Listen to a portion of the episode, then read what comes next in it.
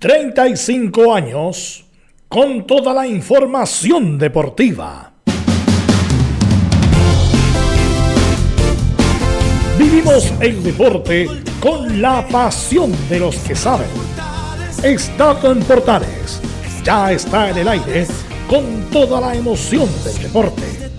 Comentarios: Carlos Alberto Bravo, Beiros Bravo, Leonardo Mora, Camilo Vicencio, René de la Rosa y Giovanni Castiglione. Reporteros: Nicolás Sará, Nicolás Gatica, Laurencio Valderrama, Juan Pedro Hidalgo, Rodrigo Jara, Rodrigo Vergara y Alfonso Zúñiga. Producción: Laurencio Valderrama y Nicolás Gatica. Edición: Leonardo Mora. Dirección: Carlos Alberto Bravo. Estadio en Portales es una presentación de Ahumada Comercial y Compañía Limitada. Expertos en termolaminados decorativos de alta presión. Hola, hola, ¿qué tal? Buenas tardes. Partiendo la edición central de Estadio Portales correspondiente a este día 8 ya de febrero del 2023. Fútbol chileno. Felipe Campo es el tapado en Colo Colo. Jugó cinco años en Colo Colo. Anduvo por Argentina. Hoy está en Everton. Y solo ha sido citado una vez al banco del cuadro oriciero. El formado en Palestino junto a Rebolledo podrían ser los que reemplacen a Rojas y Gutiérrez en Colo Colo. ¿Son más que Rojas y Gutiérrez? Gonzalo Espinosa, en el cierre del libro de pase, llega de vuelta después de 15 años al Unión San Felipe y pensar que Bielsa lo recomendó a Racing. Son las cosas del fútbol, sin desmerecer, por cierto, a Unión San Felipe. Propio del momento de la UA, algunos piden a Tosili por Campos y la nostalgia por Ronnie Fernández dicen que es más que Leandro Fernández. La UC no se rinde en el mercado de fichajes y fija su mirada en el volante de Boca Junior, Esteban Rolón de 27 años. Vamos a ir de inmediato con la ronda de saludos en este día correspondiente al día 8 ya de febrero. Don Leonardo Isaac Moras, como siempre, nos va a contar todas las novedades de Universidad de Chile. Leonardo, ¿cómo estás? Muy, pero muy buenas tardes. ¿Cómo están? Hoy día habló Matías Saldivia en conferencia de prensa de la Universidad de Chile. Se sabe que es el momento bien complejo el que está viviendo la Universidad de Chile. Dos partidos perdidos, uno ganado. Y de hecho también tenemos algunas estadísticas, números. A lo Laurencio Valderrama, de Mauricio Pellegrino y también de otro jugador que incluso, ah, siendo que es bueno, que llama la atención, no ha jugado casi nada. Y eso es llamativo. Si no llega a jugar este, este partido del día sábado, va a cumplir el 50% de minutos fuera de las canchas más que dentro de las canchas. ¿Quieren saber de quién se trata? Hablaremos después de eso en el informe de la U acá en Estadio Portales Edición Central. Estaremos muy atentos al informe de Leonardo Isaac Mora. Nos vamos a Colo Colo que tiene presentación, nuevo fichaje, qué sé yo, tiene muchas noticias Colo Colo en el día de hoy. Don Nicolás Gatica, ¿cómo está usted? Muy pero muy buenas tardes. Sí, buenas tardes a la sintonía Estadio en Portales, claro estaremos con la presentación seguramente de Matías de los Santos o alguien que pueda hablar, no lo sabemos, vamos a estar ahí atentos a eso y claro, está la opción de que llegue Felipe Campos, no es tan cierto o puede ser porque hay algunas eh, cuestiones de las bases que no lo impedirían, pero bueno, vamos a ir ya con ese detalle y por supuesto, eh, preparando el partido lunes ante Ñublense, Leonardo Gil sigue entrenando aparte y podría tampoco no llegar para el partido ante el cuadro de Chillán. Perfecto, muchas gracias Nicolás Gatica. Y como siempre en esta época estival, el informe de Universidad Católica a cargo del destacado reportero y comunicador social Camilo Vicencio. ¿Cómo le va Camilo? Buenas tardes. Muy buenas tardes, Carlos, para usted y para todos los auditores de Estadio en Portales. Vamos a estar hablando de la, mm, claro, de lo continuar escuchando al arquero Matías Dituro con críticas a lo del Estadio Santa Laura también, entre otras eh, situaciones. Y también respecto al partido que va a ser el domingo, eh, finalmente ante Cobresal a las 19 horas en Rancagua. Ok, muchas gracias. Lo que ya prepara maleta para el Festival de la Canción. Bien, nos vamos de inmediato al sur. Ahí le preguntamos a Rodrigo Jara cómo está todo en Curicunido. Rodrigo Jara, muy pero muy buenas tardes.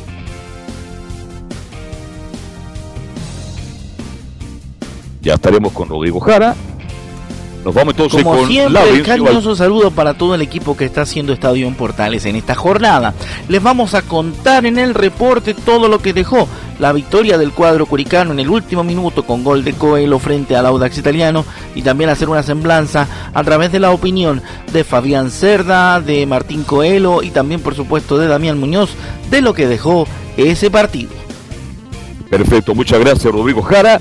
Y ahora sí, saludamos a Laurencio Valderrama que nos entrega todas las noticias de los equipos de colonias y más, como es habitual.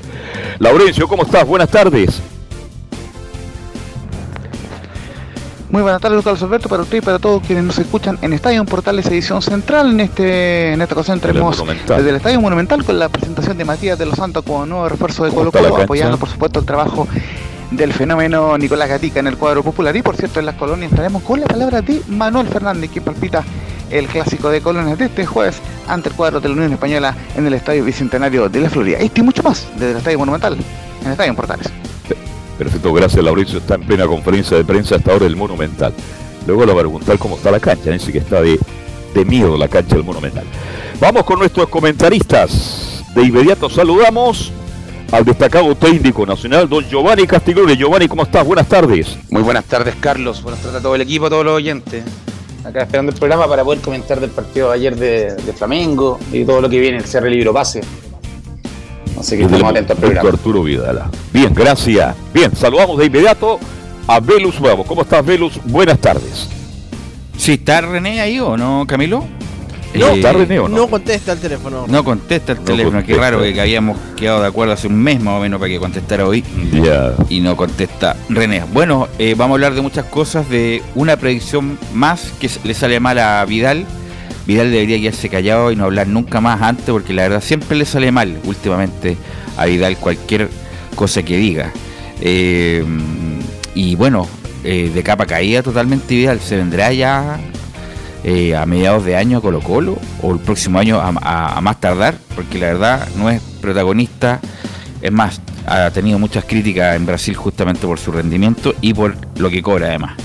Bueno, eh, saludamos a Emilio Freisas que está a cargo de la puesta en el aire y que lee el, el presente resumen informativo.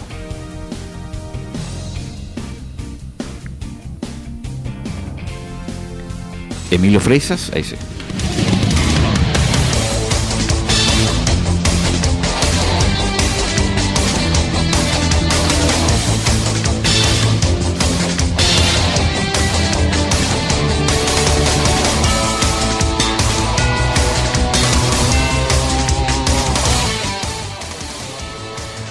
Comenzamos con Alexis Sánchez, quien es uno de los candidatos a mejor jugador de la Liga de Francia. Competirá con el francés Wissam Ben Yedder del Mónaco y el polaco del Lens eh, Semislav Frankowski.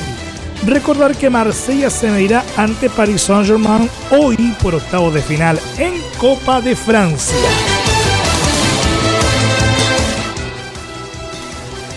Seguimos con la sorpresiva derrota de Flamengo con Eric Pulgar todo el segundo tiempo y Arturo Vidal desde el minuto 80, que perdió 3 a 2 ante el Al Hilal de Arabia Saudita, equipo de Ramón Díaz, por semifinales del Mundial de Clubes de Marruecos.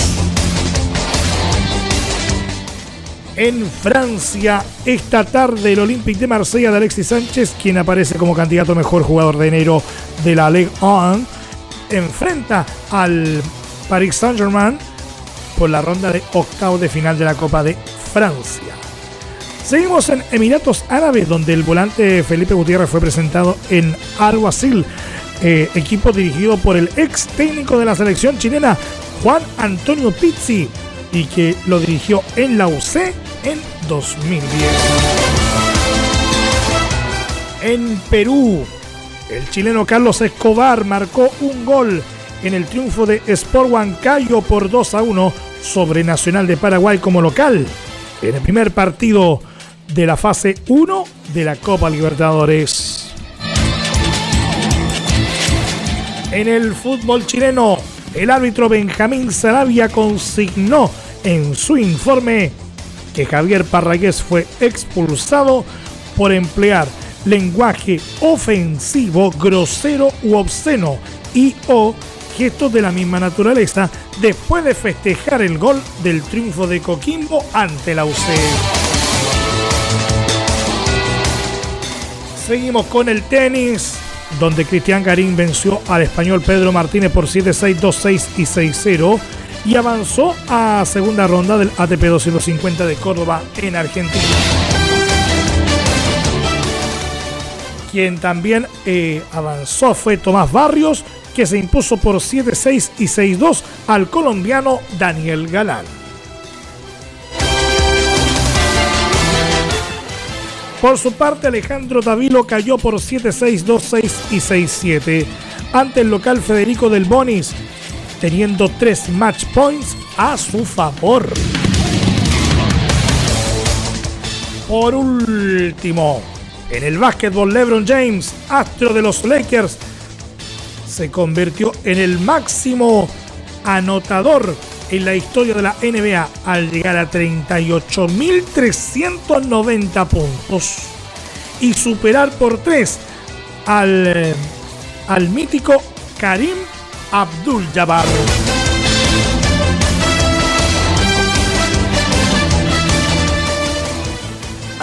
Estoy más en Estadio Portales. Ok, gracias Emilio. Me avisan cuando tengamos el enlace listo para escuchar a De los Santos, el este jugador de Colo Colo que se está siendo presentado. Y si es que llegara eh, Campos a Colo Colo como lateral, deberían inmediatamente presentar la renuncia a Daniel Morón si es que llega a Campos, porque si llega a Campos, mejor se quedan con Jason Rojas. la verdad, ¿cuál el, ¿dónde se mueve la aguja con Campos? No se mueve nada, entonces mejor quedarse con, con lo que tiene y, o incluso los juveniles. ¿Qué le- eh, Giovanni, ¿qué te parece que llegara nuevamente Felipe Campos, que estuvo en Colo Colo, se fue de Colo Colo, estuvo en Palestino, volvió a Palestino, estuvo en Everton, que llegara nuevamente a jugar a Colo Colo, entre comillas, cubrir la posición de lateral derecho? Yo no lo traería, yo, tra- yo dejaría, bus- buscaría en casa como buscar una, una vía a Gabriel Suazo. No creo ya estuvo en Colo Colo, por algo, por algo se fue, por algo deambuló por varios equipos también. Bueno, vamos con la presentación, Emilio. Eh, quiero agradecer a Rodrigo Córdoba también, que ha sido un Más volumen. al lado. ¿Velus? Dale, dale. Nosotros, buenas tardes, aquí estamos presentando a Matías de los Santos en vivo y en directo en Tallo Portales, acá en el Tallo Monumental. Nueva presentación, nos ofrece Colo Colo. De hecho, vamos a parar un poquito para tomar la fotografía de rigor para las redes sociales de Radio Portales. Estamos en vivo y en directo con la presentación confirmada. Ya lo confirmó Relación Morón. Es el último refuerzo de Colo Colo. Se descartan otras incorporaciones. Aquí vamos a quedar obviamente con el comentario, muchachos. Ok, vamos entonces, ustedes me indican para escuchar, obviamente va a escuchar dos o tres preguntas y tampoco, tampoco es, es mucho lo que se puede sacar de una conferencia de presentación. Así que, eh, Camilo, menos mal que según lo de Laurencio no viene nada de más que bueno porque Campo hubiera sido eh, totalmente un... Muchachos, un- como les decía brevemente, de Mateo del Santo está presentado con la camiseta 31, está flanqueado por supuesto como el tradicional, con Daniel Morón, eh, el gerente deportivo, y con Alfredo Stubb, el presidente de Blanco Negro. Así que eh, vamos a dejarle el audio a Emilio Freisa para que obviamente por, por vía interna llegue el audio como corresponde. Y ahora se está poniendo justamente la camiseta eh, negra, bastante particular, la de Colo Colo, la alternativa, ahí lo, lo están presentando para las fotos. Ok, vamos con eso entonces. en esa campaña cuando fue campeón de liga allá en Colombia. Y también un último paso en Vélez Arfield con 86 partidos, 4 goles, la semifinal de la Copa Sí, lo sacaron ese estar preparados con las preguntas, muy atentos. Vamos a escuchar, vamos a ir por supuesto en vivo con vamos a escuchar las dos primeras, ¿eh? las dos primeras nomás a este muchacho y después vamos a seguir porque la verdad no, no da para más tampoco. Eh, sí, está muy bajo el, el volumen, se escucha muy poco, la verdad. Eh, Podemos escucharlo a través de ti, Laurencio, ¿no? Laurencio. No se alcanza a escuchar lo que Sí, porque la verdad, porque si se escucha así, mejor ni, ni, ni sacarlo, ¿ah? Me va a poner Milton Millas para mis cosas. Mejor dejarlo así y lo, lo grabamos. Y lo grabamos, sí, porque se escucha muy bajo lo, lo de la presentación. Eh, Bueno. A ver. Bueno, buenas tardes. eh, Laurencio, ¿tú lo puedes sacar o no? Matías. ¿Te puedes acercar, Laure, tú un poco? a Colo Colo, ¿Qué te motivó a dejar Vélez venir hasta esta No, ya.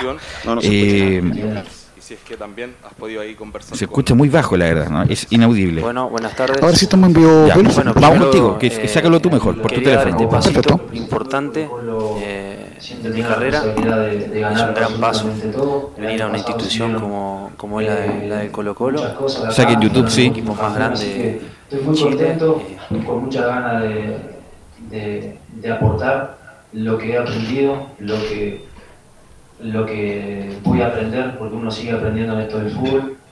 Y, y bueno, me puse al día con Gustavo, hablamos y, bueno, hoy, hoy ya tuve el primer en- entrenamiento y ya estoy un poquito más tranquilo. Reiterar a los medios de comunicación que las primeras consultas vayan dirigidas al jugador y luego van a tener la posibilidad de consultarlo también al presidente y al gerente. Hola, ¿qué tal? Eh. Eh, buenas tardes, eh, Matías, está la Laurencio Valderrama para Radio Portales y Radio Spores. Eh, bi- bienvenido a nuestro país. Preguntarte por un hecho bastante particular que se ha dado en este Colo Colo, que como pocas veces se da que coinciden dos uruguayos y además en la última línea, porque eh, coincide con Maxi Falcón. ¿Qué te parece este hecho? Y bueno, ¿cuáles son tus metas en este Colo Colo 2023? Gracias. Bueno, es un chico muy bueno, estuve hablando con él, eh, muy humilde. Eh, he tenido la oportunidad también de, estar en Millonario con otro uruguayo, pero era arquero, y se dio de salir campeón. Bueno, eh, Maxi es un chico con, mucha, con muchas ganas, eh, entrena de una manera increíble y bueno, eh, yo estoy muy contento, vengo a aportar lo mío, a dar el 100%, el 100% de eso no, no se negocia. Y, y bueno, también este, eh, ayudar a los más chicos, hay gente grande y, y bueno, eso uno ve en los, en- en los planteles, esa combinación también hace que todo sea más fácil y, y sigan, la- las cosas salgan muy bien. Seguiremos más adelante con la conferencia de, de, de los Santos, tenemos el refuerzo de Colo Colo. Eh, vuelvo con ustedes, muchachos. Ok, ahí estamos, después lo dejamos la grabación, pero la verdad, fuera de eso, estas cuestiones son muy fome, la verdad, aburridísimas, porque lo- los entrevistados no dicen mucho, la verdad. O sea, la Así gracia ya- es cuando se ponen la camiseta, Claro, la el eh. Verlo por tele es distinto, pero y aparte se escuchaba mal. Claro, así que dejémoslo ahí. Después Laurencio ya hizo la pregunta en vivo, salió para todo el mundo. Y la pregunta de Argentina, claro, que- la pregunta que hizo Laurencio respecto de esta eh, de esta incorporación. Bueno, eh, justamente por lo mismo, quiero seguir con Colo Colo. Camilo, y, eh, Carlos Alberto, Giovanni, ya, según lo que nos dijo Laurencio, Colo Colo no va a hacer más incorporaciones, no va a haber ninguna novedad hoy a la medianoche. Con todo lo que hay, ¿se reforzó bien o mal Colo Colo parte por ti, Camilo? No, no se reforzó bien, solo trajo para, para reemplazar nomás y comparado con el año pasado pierde obviamente, partiendo por el lateral derecho, ya no, no, no va a tener una categoría de, de, de, el lateral izquierdo lo reemplazó con Eric Bimber, no, eh, pierde con, con, con respecto a la temporada anterior. Carlos Alberto. Del momento que se fue Solari, Colo Colo ya empezó a perder eh, potenciabilidad. Ahora me alegra mucho verlos, Giovanni y Camilo, de que no llegue Campos. No tengo nada contra él.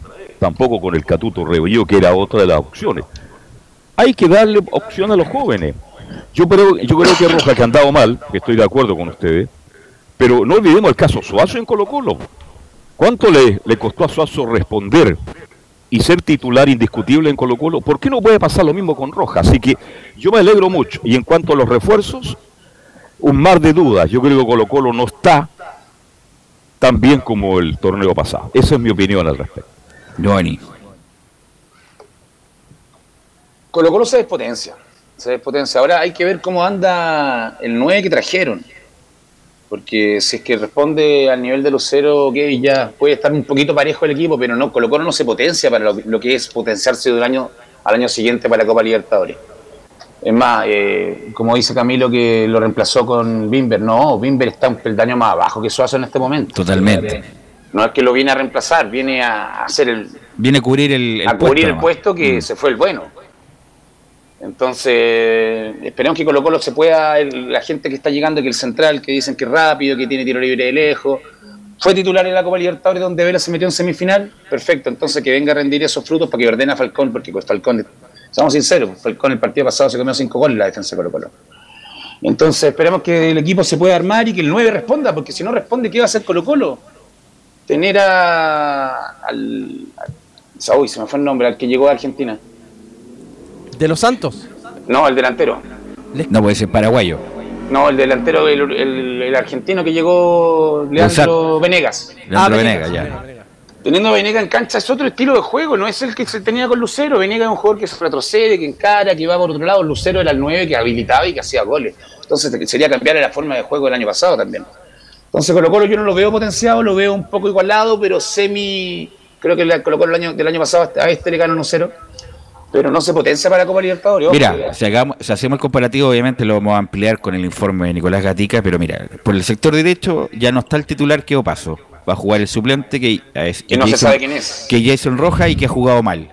Los centrales, Amor va a estar cinco meses afuera, no sabemos cómo va a cal- No, va a ser de los Santos con... o- ojalá que ande bien de los Santos, pero Amor tenía rendimiento. Opaso, eh, perdón, Suazo, titular indiscutido, seleccionado chileno, lo, lo va a reemplazar Bimber, que estuvo como un año y medio mandan- dando vuelta entre Calera y Valdivia. Ojo, Copaso, el lateral derecho, también era seleccionado chileno. No, no, no, no en forma indiscutida, pero era Pero llamado. ahora- el- ahora lo- Era nominado en algunas ocasiones. No, no era titular, ni mucho menos. No, no, No, pero estaba en las nóminas. Pero ni siquiera Era era el era el ni siquiera el suplente de Isla. Eh, pero bueno, era el titular de Colo Colo, a eso me refiero.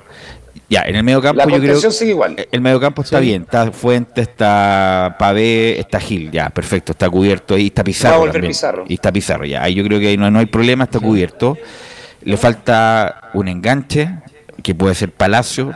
Va a ser eh, Gil. Va a ser Palacio. Yo lo, a Gil me gusta más atrás, pero bueno. Sí, pues pero- también Como mixto. Claro, como mixto. Bueno, está Palacio y arriba está este muchacho Volados, que debería ser titular todo el año. Este Castillo, que corre por la, va a correr por la izquierda, que hace la- el trabajo de Costa. Y Lescano. Y Lescano el titular. Pero imagínate Colo Colo si hubiera seguido con Sol. Bueno, obviamente que Solari anduvo muy bien y se lo se vendió. Solari, Lucero, eh, seguir con Suazo, bueno, seguir con Opaso, eh, Amor no ¿Echan lesionado. de menos a. Costa usted o no? Cam- cambia el cambia, Yo cambia no. Carlos. Ya, No. usted no lo echa de menos a Costa. Ya, No. perfecto. ¿Qué Un otro de los jugador que muy, falta? muy irreemplazable, creo yo. Por la gente que Ahora, lo- a lo que me, me, me preocupó el Colo Colo que tiene a Volados, claro. Volados a mí me gusta volado, siempre me tiene. ha gustado volado. Pero resulta que es tan irregular. ¿Y qué otra alternativa tiene Colo Colo en ese caso? Bueno, los titulares son Volados, Lescano, No Palacios, nombraste, al, no nombraste al que maneja el profe Quintero, el Stavros, Bausat, Bausat, ese me está- fenómeno. Moya Castillo, también está. Moya, o sea, tiene, tiene una segunda línea que era que fueron que fueron protagonistas en el campeonato local, pero bueno, ahí lo vamos a ver después. Velus Lo está. Sí, ahora sí, vamos con Pero a lo, René que va- a lo que yo voy, Sí. Velus, con Colo Colo, es que no siento que tiene un equipo muy similar, incluso un poco más bajo, para, Para la una Libertadores. Así que es es. durísima. Estoy de acuerdo contigo. No se reforzó para Libertadores. eso voy. Justamente, era Solari, Lucero y otro más para, para competir con el lamentablemente con Flamengo que ayer te- te perdió muy feo con el equipo de ¿Lo Ramón viste el partido? No, no lo vi, pero Yo lo vi, yo lo vi pero vi los goles, pero como no puedes perder con ese equipo. po. El Ojo, equipo el equipo tocaba, tocaba. pe- pero el equipo más grande de. Sudamérica, el más millonario de Sudamérica que pierda esa ese semifinal del Mundial de Clubes, habla mal del- de la competición de acá. Bueno, ahora sí estamos con René de la Rosa. ¿Cómo estás, René? ¿Cómo estás tú, Velus? Eh, muy buenas tardes a todos los oyentes de Portales y a todo el equipo. Bueno, eh, después en el segundo bloque, ojalá te, puedas, o sea, ya cuando co- colguemos, eh, eh, escuchar el informe de Leo Mora de Roberto Tobar, de este, de este acercamiento entre la prensa, lo- el medio, con lo que pretende tener Roberto Tomar de aquí en más. Pero lo comentamos el lunes también, un buen punto lo que pone el vitamina, René. ¿En qué sentido? De, yo siempre he hecho la distinción entre dejar jugar y dejar pegar. Para René de la Rosa, ¿cuál es la distinción entre dejar jugar y pegar? Hay algunas patadas que son patadas, pero algunos árbitros con estos nuevos principios informadores de todo dejan jugar a pesar de que le pegaron la medallita. ¿Cómo, cómo es la, la distinción? ¿Cómo lo hacemos bien para que esto no se distorsione, René? Bueno, Velus, eh, como bien lo, mencionas, eh, lo, lo primordial y lo, yo creo que es lo que marca eh, un arbitraje o la conducción de un partido es el feeling futbolístico. Cuando, si bien es cierto, hay una patada descalificadora en la cual uno puede aplicar la ventaja, ¿en qué es lo que evalúa el árbitro? Que acaso es, si dejo pasar esta patada, doy ventaja, ya eh, eh, va a causar eh, algún efecto en, en el jugador o en la- una reacción de parte de los jugadores. Yo creo que va todo en el feeling futbolístico, en la capacidad que Roberto, bueno, cuando pitaba Roberto, era una jugada que estaba muy fuerte y salía con ventaja el equipo que eh, en este caso salía perjudicado con esa con esa con esa falta o entre paréntesis esa falta para dejar continuar. Eh, y el jugador y lo importante que, que, que, entiende que, entiende lo que quiere el árbitro eh, la directriz que quiere el árbitro. Yo creo que eso va eso es lo que hace la diferencia y eso es lo que enerva tanto a los técnicos con lo que ocurrió eh, con Vitamina Sánchez, que efectivamente eh, todos no son Roberto Tobarca porque algunos lo saben aplicar y algunos no. Eh, y como voy a repetir, lo importante, lo primordial es el ser futbolístico, es la capacidad que tenga el árbitro de dar esa ventaja y que esa ventaja llegue a, su destino, porque si no tiene, da una ventaja y, no, no, hay una falta más o menos, entre paréntesis, una fuerza desproporcionada, y la cual no llega a su destino y que no se logra nada, en realidad no, no, no vale la pena dejar jugar en ese sentido, si se sale el gol, eh, son los méritos del árbitro. Justamente porque obviamente todos tienen su sello y hay algunos que son, por ejemplo, los mismos pianistas, tocan la misma pieza pero con una característica distinta, pues la toca Tobar, la toca, qué sé yo, Piero Massa y no es lo mismo porque obviamente tiene características distintas, entonces ahí está el problema, por René, en el sentido de que algunos la, aplican mal. bueno, voy a repetir como diez mil veces el cine futbolístico, pero no, no sé si la palabra político es la continuidad eh, del juego, en la, en, la, instancia que no haya, eh, que, sea, que sea justo. Por ejemplo, hay una pequeña falta y en la cual puede sacar ventaja de su posición en el sentido de, del lugar donde está y puede sacarle salir eh, fruto y sale un gol, con mayor razón. Si, ¿Cuántas veces no ha pasado que se ha aplicado una, una muy buena ley de, de, de ventaja? Una ventaja en realidad no es una ley, es una ventaja y sale gol, dan ganas hasta abrazar al árbitro Justamente. Oye, René, cambiando de tema, pero siguiendo con el arbitraje, ¿qué te pareció que, mm, bueno, la demanda laboral que ganó Castrilli? Después voy a explicar lo del daño moral, pero ¿qué te pareció que, bueno, los tribunales laborales acogieron la demanda por despido injustificado Castrilli, van a tener que pagar los 11 sueldos correspondientes, más un porcentaje por daño moral y, y vacaciones proporcionales, va a sacar como 150 palos más o menos. Eh, mira, Belu, para mí, la, verdad, con las demandas de NPP ya ni, ya, ni me sorprenden. Ni me sorprenden debido a que. que la toda. Eh, a ver, voy a, voy a, hablar súper frío, porque a mí yo tuve la oportunidad de, de, me incorporé nuevamente a la NPP cuando estaba en mandato de Castrilli, eh, como asesor. Eh, son tipos, por ejemplo, y, no sé si la palabra es tipo, sino que son personajes los cuales saben, se la saben por libro, en el sentido que el momento de firmar un contrato en un país extranjero, valga la redundancia, que no es su país natal y con toda la experiencia que ha tenido, porque eso es el currículum que tiene, no tiene más, no tiene más en ese sentido, y eso que había con los pro y contra, eh, lamentablemente eh, la NFP ha perdido tantos juicios y este es uno más, así que no me sorprende para nada, eh, todo lo contrario, eh, demuestra lo mal administrado que, que, se puede decir cuando se forma un contrato, ya sea un técnico nacional o sea en este caso un jefe eh, de los árbitros internacional, con mayor razón eh, lo saben de todo. Tienen abogados, se fijan, así que de verdad no me sorprende para nada, todo lo contrario, ahora muy mal nuevamente de la NFP y la parte judicial o la parte legal. Bueno, el punto es que siempre en las demandas de este tipo, cuando se ve menoscabado la honra y el honor de las personas, siempre se pide, bueno, un porcentaje como daño moral. Hay que recordar, por ejemplo, que Pinilla, que la gente tiene mala memoria, pidió mil millones de pesos por daño moral a la U, ¿se acuerdan o no? Bueno, así es. Eh, a Pinilla no solamente no se le cogió nada en la última instancia, que fue la, Corte de Apelaciones, no se le cogió nada, sino que nada de daño moral, nada de lo que pedía, es más, tuvo que pagar hasta las costas Pinilla. Entonces ahora anda cambiando la versión ahora en el último tiempo. El chupete le ganó una Colo ¿no? Sí, pero dame, dame un segundo. Lo que pasa es que en el daño moral siempre se pide con el tejo pasado. Por ejemplo, aquí, Giovanni, se va mal de Radio Portales. Me, aquí me, me, afectaron mi honra, me, me mi honor y todo lo demás. Voy a hacer una demanda laboral, dos mil millones de pesos. Bueno, pero al final el tribunal dice, no, sabes que no son dos mil, son cien, son cincuenta o son diez palos. Bueno, lo mismo pasa con Castrilli en el daño moral, siempre es con el tejo pasado, a ver si, a ver si alguien lo toma al, si se configura bien el, daño moral para que el tribunal acoja el asunto, pero siempre es casi un, menos del 10% de lo que pide. Y es justamente lo que le dieron a, Castrilli, en el sentido del daño moral. Por lo tanto, siempre el daño moral uno pide con el tejo pasado y le dan una cuestión ínfima de lo que uno, uno, uno pide. Y así fue en el caso de Castrilli. Oye, Eh, pero más allá de la eficiencia de la NFB, como dice René, pero aquí tenía razón Castriles y lo que hizo Castriles estaba al descubierto. Había que Mira, cambiar ayer, eh, 14 árbitros. ¿Ah? ayer escuché a Guarelo que confunde las cosas respecto de lo que pasó con el quality manager eh, René, que, que, que había intervenido el VAR, que se una otra, es otra cosa. Eso ya puede estar en sede penal incluso, que lo puede tener la fiscalía. Pero esto es lo que está reclamando Castrilli es laboral, eminentemente Nada más. laboral, juicio laboral, no tiene nada que ver con la otra cuestión eh, y, y- y todo lo demás. Y hay que recordar que ahora el despido injustificado ya no, no va a ser o sea, te puedo despedir por necesidad de la empresa, pero tú tienes que justificar por qué estás despidiendo a este muchacho, no ahora con esa cláusula genérica de necesidad de la empresa y te vas nomás, te pago lo que corresponde y te vas. Tienes que explicarme por qué el empleado que tú estás despidiendo efectivamente es necesario que se vaya.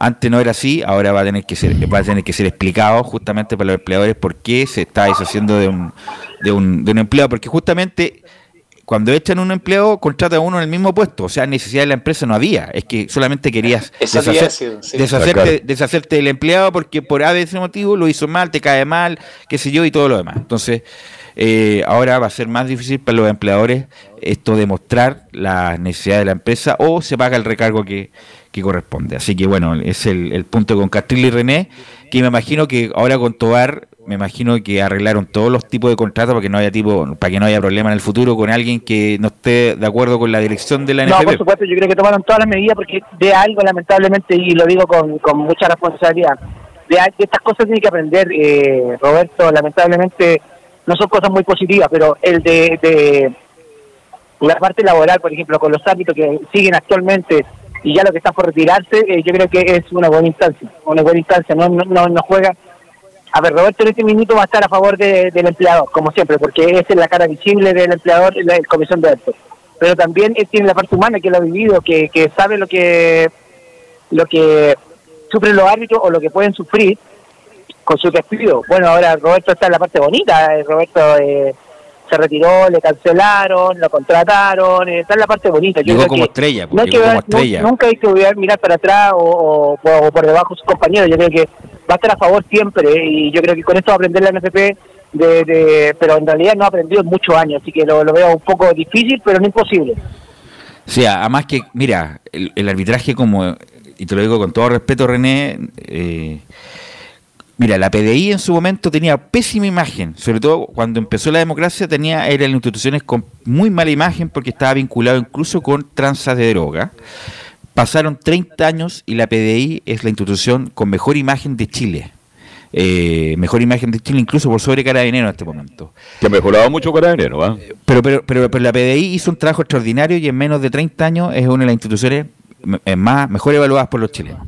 Bueno, a lo que voy. El arbitraje como cuerpo, como todo lo que rodea el club de póker, Mario Sánchez, con todo respeto lo digo, tiene mala, ima- imagen. Mal, pésima imagen el club de póker y Mario Sánchez, que, que se dice que Mario Sánchez fue el que trajo a Castrilli. Pero ¿cómo, lo ha- ¿cómo hay que hacerlo para que el arbitraje como cuerpo mejore su imagen y no tenga esta imagen como que son cabrones, como que se hacen, como que se hace la cama entre sí, etcétera, etcétera? etcétera? ¿Cómo, ¿Cómo se hace tú que también fuiste parte de la, de la mutual, René? Mira, yo creo que, a ver, yo en, en un minuto cuando comenzó la fecha de primera división, Roberto siempre salió a defender a los árbitros, eh, o en este caso a, un árbitro en específico que tuvo crítica. Y yo en ese minuto eh, no estuve con él. Eh, y no es que yo esté cambiando en el camino, sino que tú me estás preguntando cómo puede mejorar. Yo creo que esa es la manera de, una- uno de los puntos que a lo mejor puede mejorar la visión del hincha o la visión del técnico o la visión del dirigente o del equipo en sí, ya sea de primera división, sea de segunda, cualquiera de sus divisiones que sean manejadas por la NFB, la transparencia. Aclarar, aclarar por ejemplo, Justamente. duele mucho cuando dicen que hay que castigar a un sí, efectivamente, porque cometió un error. Eh, duele eh, de lo que se, lo que tú mencionaste, que un paréntesis de, de la del cual es de manager, que de la de Concepción, que lo que ocurrió con Chilabet, que se la suelto, todo el tema. Pero yo creo que la mala visión, es verdad, bueno, la mala visión de parte del hincha, el dirigente con el árbitro que, que no es justo o que siempre hay algo, bueno, lamentablemente han dado razones para hacerlo o para pensar mal del arbitraje nacional. yo creo que uno de los puntos que yo ahora estoy revistiendo es que Roberto siempre salga en el momento de una fecha, si hay algo raro, eh, explicarlo y ahí yo creo que uno va tomando la madurez de eh, como hincha a, entender eh, el punto de vista del arbitraje. Eh, y si hay algo extraño, automáticamente cortar de raíz, esto igual que en una manzana podría, hay que sacarlo y, y, de a poco ir limpiando la imagen, así como tú, muy buen el ejemplo que diste por asunto de la PDI, que ahora es una de las instituciones más respetadas. René. René, concuerdo contigo con el tema de la forma en que se puede mejorar es con transparencia. Yo creo que con transparencia, pero también la, la forma que tiene que ir al lado de la transparencia es capacitar mucho mejor a los árbitros y ser más exigentes con ellos. Y, que tengan sanciones también como tienen los jugadores cuando se equivocan. Es la forma de poder mejorar todo esto. Sí, es muy muy buen punto, eh, Giovanni, y más que que lo sabe de que de parte de, que estás, eh, no no fuera en la cancha, sino que está en relación como técnico con el árbitro, porque siempre a quien se reclama, bueno, todos los técnicos van a reclamar cuando se encuentran perjudicados, pero lo que eh, es muy bien lo que dices tú, que, que siempre con la transparencia, con, con eh, decir por qué se cobró esto, por qué, quién cometió el error, eh, va a sonar súper feo, ¿ah? y, antes, y antes yo no estaba de acuerdo cuando era activo, que eh, los castigos que sean públicos, yo creo que estoy revirtiendo la situación en sentido de, de la educación para el hincha, para el dirigente de las reglas de juego y ahí efectivamente hay una mano en la cual se equivocó y se sancionó y salió perjudicado el equipo. Eh, como bien lo dice Giovanni, que sea público, que, que efectivamente el árbitro eh, está fuera de, en este caso, en dos, tres fechas y que sea público.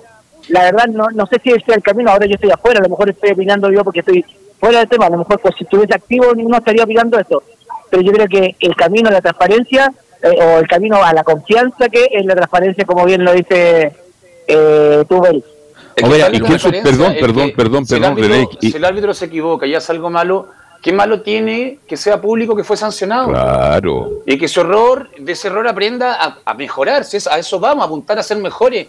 Yo creo que somos el único de los pocos países donde están las, todas estas embarradas con los árbitros y que todos critican a todos. La forma, capacitemos lo mejor.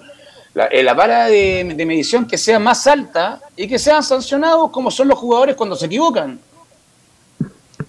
Ahora, ¿quién, quién eh, terminó con esto, René? Usted en la época, acuérdense que los días martes o miércoles en los diarios, René de la suspendido por 80 partidos por la mitad de Mar, Unir Española con Everton. ¿Por qué se terminó con eso? ¿Cuál es la razón? Eh, por la parte interna, don Carlos, eh, gusto saludarlo, eh, por la parte interna, para mí es el gusto, todo lo que es eh, mutual, lo que es bienestar, eh, para no ponerlo a árbitros. No es netamente eso, pero no era, era parte interna más que externa. Ahora yo creo que como Roberto quiere hacerlo todo externo, en qué sentido que sea todo público, que sea si hay que defender una jugada o hay que estar de, acuerdo con castigar un árbitro, yo creo que ahí va el camino de la transparencia, es lo que dice Belu. Yo creo que, eh, pero lo, que, ¿por qué se suspendió? ¿Por qué? Porque la parte interna, cuando estábamos nosotros, eh, reclamamos mucho que no podíamos ponerlo a eso. ¿Y sabe por qué lo que era? Porque... ¿Sí? A ver, un árbitro que lamentablemente esté en, por, por una mala decisión, por una mala decisión de la comisión que haya, voy a dar un ejemplo, para eh, cerrar un, poquito el tema y por qué se, se quitó o no se ponía a los castigos públicos. Porque yo, como René de Rosa, estoy subiendo una primera división y yo estoy eh, a, en la, primera división y me toca un partido difícil y, la comisión me manda o me designa ese partido y me va mal, para no exponerme a mí o no quemarme en el futuro, a futuro, en una, carrera a lo mejor ascendente o, en este caso eh, con la finalidad de no dañar moralmente a un al árbitro en este caso. Estamos hablando de la parte interna. Y la parte externa es de que un equipo, ah, no, pero mira, tiene antecedentes, este árbitro estuvo castigado tres fechas, ¿cómo lo pidió para arbitrar el clásico? Ah, también a eso asumaba a, a, no, a la proyección del árbitro que a lo mejor en un minuto cometió un error. Bueno, lo otro para terminar, René, eh, bueno, no sé si tendrá algo que ver Toara, pero también para mejorar este asunto es la formación. No sé cómo se estarán formando en INAF los árbitros. Hay muchas críticas que la formación no es buena ahí o, se ha ido deteriorando. tendrá algo que ver Tobar también en el sentido, está bien, yo manejo la comisión de árbitros, pero los que van, los que vienen de atrás vienen con muchas carencias. ¿Tendrá algo que ver Tobar también en la formación del arbitraje del futuro, no? Ojalá. Sí, por supuesto que tiene y tiene la, el, eh, tiene mucho que ver porque él es presidente todavía, eh, perdón, eh, sí bien digo, presidente de la rama de árbitro de la INAP. Actualmente eh, cuando él antes de asumir la, la, comisión era encargado de saludar como en reemplazo de Cortesorio. Así que tiene mucho que ver eh, Velus. Ya, perfecto, ojalá porque ese A eso apuntaba Belu yo con el tema de capacitación, al INAF no lo nombré, pero ahí, ahí está el, ahí está, ahí está el medio, sí, es un punto, un punto crucial, justamente. Oh, los cadetes son los que de cada equipo el potencial del árbitro, los cadetes tienen que ser los mejores y que lleguen mucho mejor capacitados que los que están ahora, y que los de ahora se capaciten más aún. Así es, bueno René, te quiero agradecer estos minutos, nos escuchamos el día viernes ya con las puertas de una nueva fecha, así que te agradezco y nos, y nos escuchamos el viernes René. Nos escuchamos si Dios lo quiere el día viernes. Un saludo a todo el equipo y a todos los oyentes. Buenas tardes. Gracias. Ahí estaba René la Rosa, siempre con su columna de arbitraje. Vamos a ir a la pausa, Emilio, y volvemos con lo que dijo Tobar, un informe de Leo Mora y Colo Colo.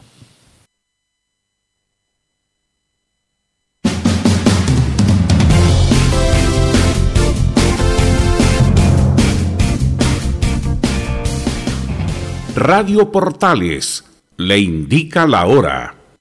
Las 2 de la tarde, 9 minutos. ¿Quieres tener lo mejor y sin pagar de más? Las mejores series de televisión, los mejores eventos deportivos, equipo transportable, películas y series 24/7. Transforma tu TV a Smart TV. Llama al 973-718989. Twitter arroba panchops. Visita www.radiosport.cl, el sitio web de la Deportiva de Chile. Programas, noticias, entrevistas y reportajes, podcast, radio online y mucho más. Todo lo que pasa en todos los deportes lo encuentras en www.radiosport.cl. La Deportiva de Chile en Internet. Wikiplay la primera red de medios digitales para radio y televisión. Sintoniza Estadio en Portales y comparte la pasión del deporte. Relatos, análisis, comentarios. Wikiplay. Voz e imagen digital. Conecta, difunde, comparte. Descarga la app en Play Store. Termolaminados de León. Tecnología alemana de última generación Casa Matriz, Avenida La Serena 776, Recoleta. Fono 22 622 5676. Termolaminados de León. Vive el verano en Portales Digital. La primera de Chile, viendo el país de norte a sur.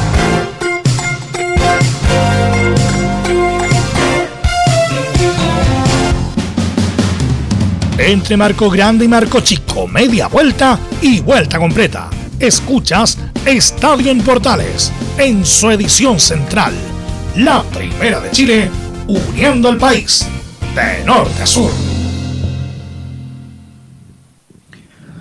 Ok, estamos de vuelta. Eh, antes de ir con Leo Mola y el informe muy interesante que tiene de lo que dijo Roberto Tobar hoy día. Eh, bueno, ayer LeBron, LeBron James, el jugador de los Lakers, los Ángeles Lakers, batió el récord de puntos de la historia de la NBA. Y como los estadounidenses son los reyes del show, en el buen sentido lo digo, fue espectacular lo que hicieron. Hace el punto, el, doble LeBron James, para en el partido, entre la familia, entra nada más ni nada menos que Karina Abdul-Jabbar, que debe estar dentro de los cinco mejores jugadores de la historia de la NBA. Y el mismo equipo era. Claro, el mismo equipo, hacen una ceremonia, hacen un show que le entrega la pelota a Abdul Jabbar, a LeBron James, entre la familia. No, espectacular. Lo, bueno, por algo hacen el, Super Bowl y todo este tipo de cosas, la entrega de Grammy, los Oscars, porque son los mejores en, en, este tipo de cosas. Pero eh, estuvo muy bueno eso. No obstante que LeBron James es el goleador, pero para mí en ningún caso el mejor jugador de la historia del básquetbol del mundo. No, no vi, vi el video, vi el video y la verdad, estuvo muy, muy bueno eh, en ningún caso el mejor jugador de la historia. Perdieron por tres puntos el partido. Claro. es Michael Jordan, pero bueno, cada uno con, su gusto. Pero yo quería destacar el, show que hay alrededor, todo lo que los americanos siempre hacen para obviamente levantar las figuras tanto del deporte como del espectáculo. La verdad estuvo muy bueno. Bueno, eh, vamos a ir con Leo Mora y nos va a traer todo el informe de Roberto Tobar, justamente lo que estábamos hablando con René, nos los va a detallar Leonardo Mora, Emilio. ¿Qué tal? ¿Cómo están? Buenas tardes. Dejamos de lado a la Universidad de Chile hoy día un ratito porque no hay movimiento en la U esta mañana que va a hablar Mauricio Pellegrino en conferencia de prensa, pero seguimos ligados al fútbol y obviamente igual la U tiene que ver con esto y todo el fútbol en general. Fuimos a una cita que nos hizo la Comisión de Árbitros del Fútbol Chileno, más bien organizada por Roberto Tobar, que es el jefe de los árbitros en estos momentos tras todo lo que pasó el año pasado, justamente los hombres de negro, pues sea que lo que imparten justicia. Y se hizo una charla bastante ilustrativa con videos, explicaciones, preguntas que eran de la prensa, la prensa con los árbitros justamente porque la idea del cuerpo arbitral es eh, generar este contacto, este vínculo con los medios de comunicación para que cuando se sancione alguna jugada o no se sancione la misma, eh, obviamente haya eh, los mismos criterios y los mismos conocimientos de parte del medio de lo que está aplicando los árbitros. Justamente nosotros tenemos la ventaja de que acá tenemos a René de la Rosa, que durante las semanas nos va explicando por qué una jugada es o no es penal, es o no es roja, o es o no es falta, en fin. Entonces nosotros sí tenemos un poquito más de ventaja por sobre el resto de los medios de comunicación, pero esta vez Roberto Tobar quiso, como les digo, unificar criterios para eh, que todo el mundo sepa justamente de qué se trata lo que se está haciendo en el fútbol chileno y obviamente de que esto no es solamente de criterio de Roberto, sino que viene de parte de la FIFA y que de ahí se disparan los criterios a el arbitraje, tanto en el fútbol formativo, fútbol femenino, fútbol de segunda división profesional, primera A y primera B, para que todos los medios supieran la información. Así que Gracias a esas explicaciones, Roberto quizás eh, también quiso ser mucho más todavía ilustrativo y conversó con los medios de comunicación eh, afuera ahí de la sede de Quilín con eh, harto calor, pero con una disposición tremenda a explicar todo. Lo primero que se le consulta con respecto a el tema de Quinteros, la situación del técnico de Colo Colo, que quizás ha sido el más polémico con los árbitros. De hecho, recordemos que a, Fernando Béjar lo ha hecho pebre y obviamente responde respecto a este tema acá en Estadio Portales. Mira, voy a ser bien puntual con ese tema. Yo creo que el margen ya quedó establecido. Eh, yo ya mm, di mi punto de vista, eh, lo hice em, a través de, mm, una, una declaración que hice para todos y, ese va a ser el margen. ¿no? nosotros estamos abiertos a recibir todo tipo de crítica, crítica constructiva y vamos a estar para, para analizar todo ese tipo de situaciones. Eso con respecto a ese tema. Bueno, y después vino casi un mano a mano que le pudimos hacer eh, nosotros al ex árbitro Roberto Tobar con respecto a varios temas. ¿ah? Lo primero que le consultamos como Estadio Portales tiene que ver con los minutos de alargue que han tenido cada uno de los partidos durante este tiempo. Pues, ¿ah? Recordemos que desde que inició el torneo ya van tres fechas, nueve minutos, diez minutos eh, al finalizar el partido o cinco, seis en lo que son los primeros tiempos. Respecto a esto también explica Roberto Tobar y lo escuchamos acá en Estadio Portales.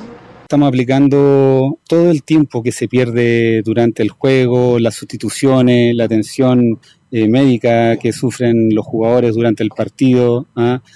Eh, todo ese tipo de, de intermitencias que tiene el juego las tratamos de, de, entregar al final con este tiempo agregado que, es mucho mayor a lo que veníamos viendo en, torneos anteriores y también replicar un poco o la línea que viene siguiendo FIFA que quedó demostrado en el, Mundial, donde se, se, entregaba el tiempo eh, que realmente era y acá en Chile tratamos, vamos a tratar de seguir con esa misma línea.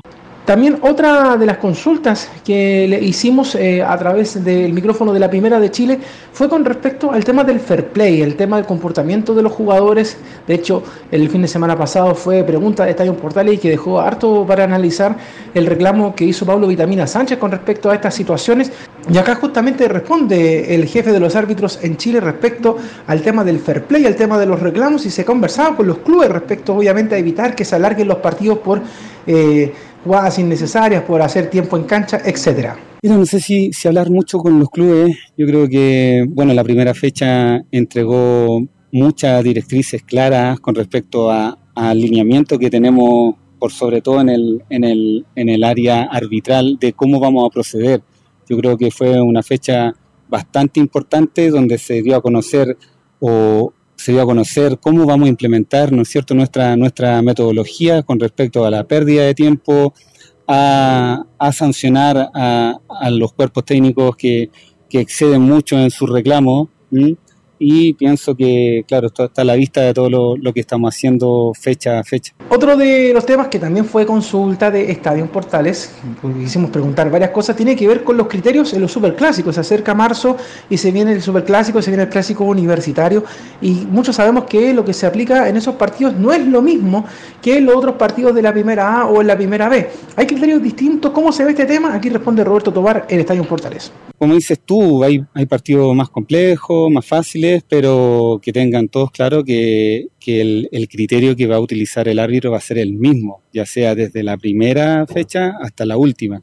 Esa es la convicción de trabajo que tenemos nosotros y la que estamos instaurando también en, los árbitros de, de, cancha, los de bar, que tenemos que proceder, proceder de la misma forma independiente de, de los equipos, del partido, si es al inicio o al final del torneo, nosotros estamos entregando una línea clara de procedimiento y lo vamos a seguir manteniendo durante todo el torneo. Insisto, fue casi un mano a mano de Estadio Portales el que le hicimos a Roberto Tobar y otra de las consultas que también le hicimos eh, tiene que ver con respecto a la suspensión de partidos. Recordemos que el año pasado hubo una polémica en el partido entre la Católica y la Universidad de Chile por parte de Felipe González, que se le escapó un poco el partido, no sabían si suspenderlo, si se, finalmente se daba por finalizado el partido. Bueno, ¿qué pasa con esos criterios también de suspensión de partidos cuando está en las manos de los árbitros? Fue una consulta que también le hicimos a Roberto Tobar y la escuchamos acá en Estadio Portales. Bueno, nosotros estamos un poco al margen de, la decisión eh, final si se le entregan o no los puntos. Nosotros tenemos que velar por la integridad física de los jugadores en el momento de los incidentes. Si vemos que se les puede provocar cierto daño a todos los principales actores que son los jugadores, eh, no, nosotros no vamos a titubear a, la hora de, suspender el encuentro. Y una pregunta que también hizo Juan Pedro Hidalgo, estábamos ahí junto con él también en esta actividad de la ANFP, tiene que ver con el VAR en la primera vez. ¿Se va a empezar a aplicar? ¿Cuándo se va a empezar a aplicar? Y aquí responde Roberto Tobar a esa duda de nuestro colega también antofagastino en la primera de Chile. Mira, se está haciendo, se está haciendo sobre todo en la, en la liguilla, en los partidos que, que van a, determinar quiénes son los equipos que van a subir a, Primera División. Yo creo que es parte del proyecto también de, la NFP poder alargar también a, a, otro, a otros partidos o durante, el, campeonato normal de este. Pero yo creo que es muy importante que en esos partidos que, son trascendentes, que, son los de liguilla, poder tener el respaldo también los árbitros de, de tener eh, la tecnología. Y por último, eh, otra pregunta eh, que insisto, le hicimos a Roberto Tobar de parte de la Primera de Chile, tiene que ver con los árbitros a partidos FIFA, partidos de torneos con Mebol, de la Copa América, del Mundial, de las clasificatorias. Es la idea de que bajo su gestión nuevamente existan árbitros en cancha, no solamente en el VAR.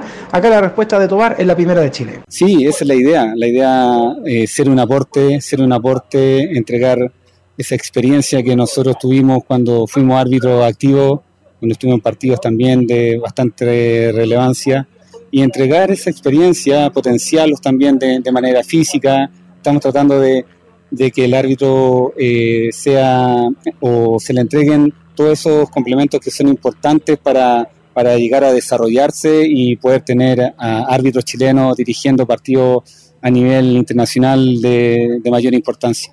Y la última, tiene que ver con la evaluación de estas tres primeras fechas, pues estamos a puertas de la cuarta fecha que comienza mañana con el duelo de Audax Italiano y la Unión Española, pero esta es la evaluación que hace hasta el momento el ex juez Roberto Tobar. Mira, ha sido bastante positivo porque hemos demostrado igualdad, igualdad de criterio a, faltas similares que ocurren en, en, distintos partidos.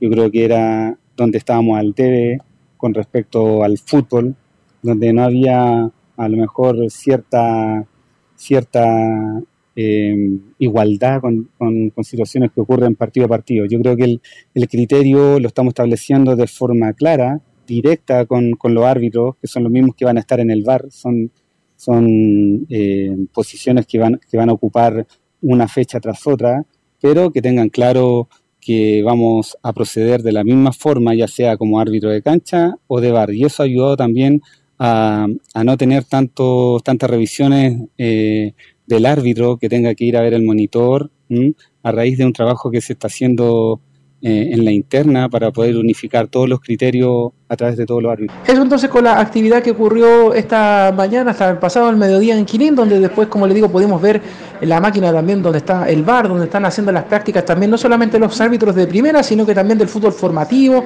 con jugadores y se está probando todo ahí en la sede de Quilín. Así que está bien preparado en estos momentos el arbitraje, por lo menos para lo que va a ser este año. Obviamente no va a estar exento de polémicas, pero por lo menos Tobar espera que este año haya un mayor diálogo entre los árbitros y la prensa, que una de las consultas que le hicieron a Roberto Tobar fuera de criterio. Así que, así que eso es lo que está ocurriendo con los árbitros y el fútbol chileno en esta actividad que se hizo ahí en la sede de Quilín. El análisis de la mesa, por supuesto, de lo que ocurrió esta jornada y ahí aprovechando también a René de la Rosa con las explicaciones. Ok, gracias Leo, muy interesante el, el informe del arbitraje con lo que indicó Roberto Tobar y justamente lo hablamos antes en la primer bloque con René de la Rosa. Vamos a ir con Colo Colo, eh, ya se presentó Matías de los Santos, el central que viene a cubrir el puesto de Emiliano Moro y todos los informes los trae Nicolás Gatica. Nicolás.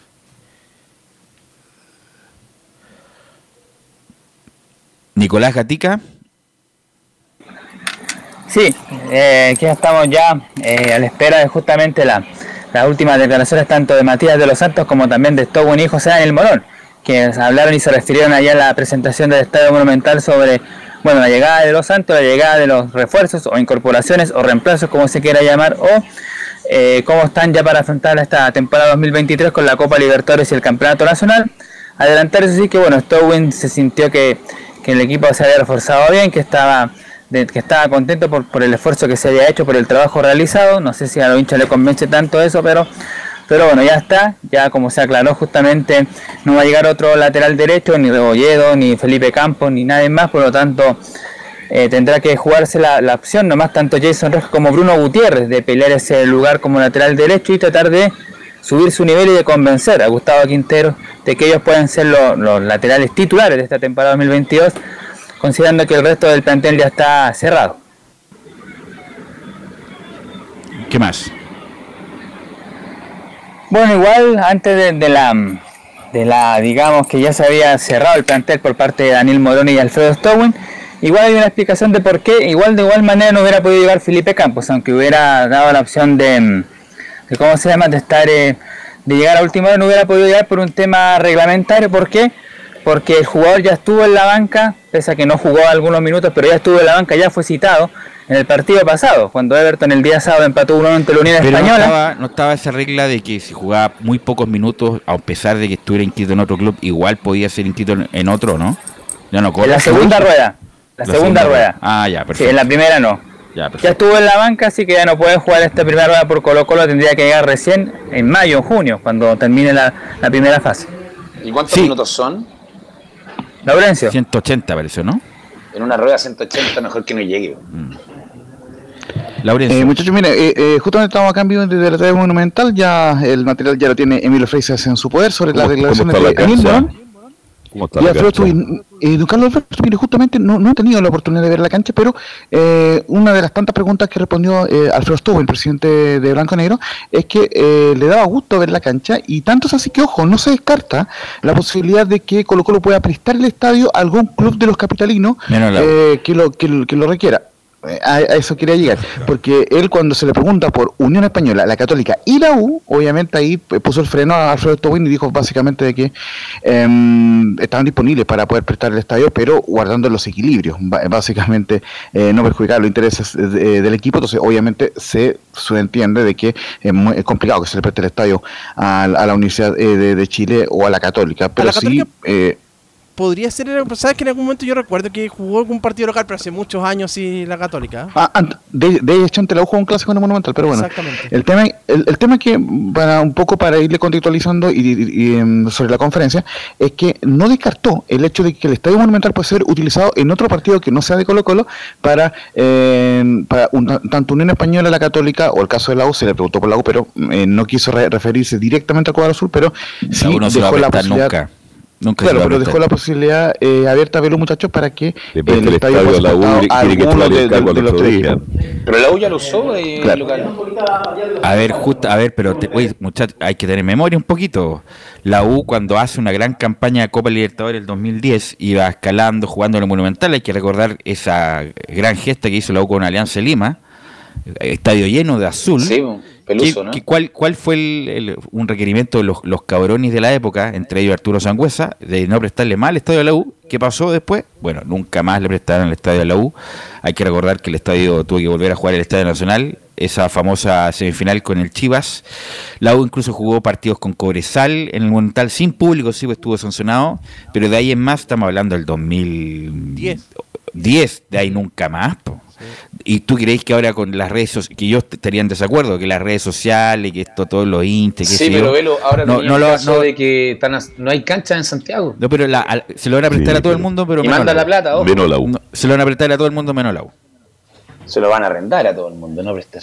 Pero bueno, arrendar, pero no a todo el mundo, pero menos a la U. Y a la U al doble. Y que haga de local en el Monumental.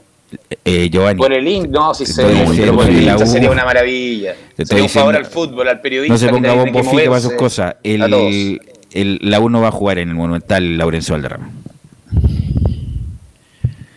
Y, Y, justamente ya tenemos las declaraciones de Alfredo Stowin y de Dani Morón. Antes de eso, comentarle muy brevemente, darle la bajada a la conferencia de, de Juan de los Santos, que viene de Vélez Arfield. Viene por un año con opción de compra y ya entrenó esta mañana en el Estadio Monumental y dijo en el, resto de la conferencia de que está disponible para jugar el partido en Ñublense, así que obviamente puede ser eh, una alternativa válida para jugar como titular en ese compromiso importante del día lunes a las eh, 20 horas ante el cuadro de Ñublense. Así que vamos de inmediato, si le parece muchachos, con las declaraciones de, eh, de José Daniel Morón, que fue consultado también por el Estadio Portales sobre esta situación del, del balance del libre pase y dice en una de las declaraciones en cuanto a lo del lateral eh, derecho, para mm, eh, aclarar cualquier duda, con respecto al lateral derecho tenemos jugadores en esa plaza y le daremos chance a los jugadores jóvenes. Y con respecto a, al lateral que tú nos estás preguntando, eh, nosotros tenemos en nuestra formación tenemos eh, jugadores importantes en, esa plaza eh, y seguramente, eh, como ha sido siempre, desde que yo por lo menos estoy en, este cargo, hemos intentado darle espacio a, los jugadores jóvenes. En esta no va a ser la oportunidad. Tenemos jugadores en esas posiciones y esperamos de que puedan estar a la altura de lo que necesita este equipo.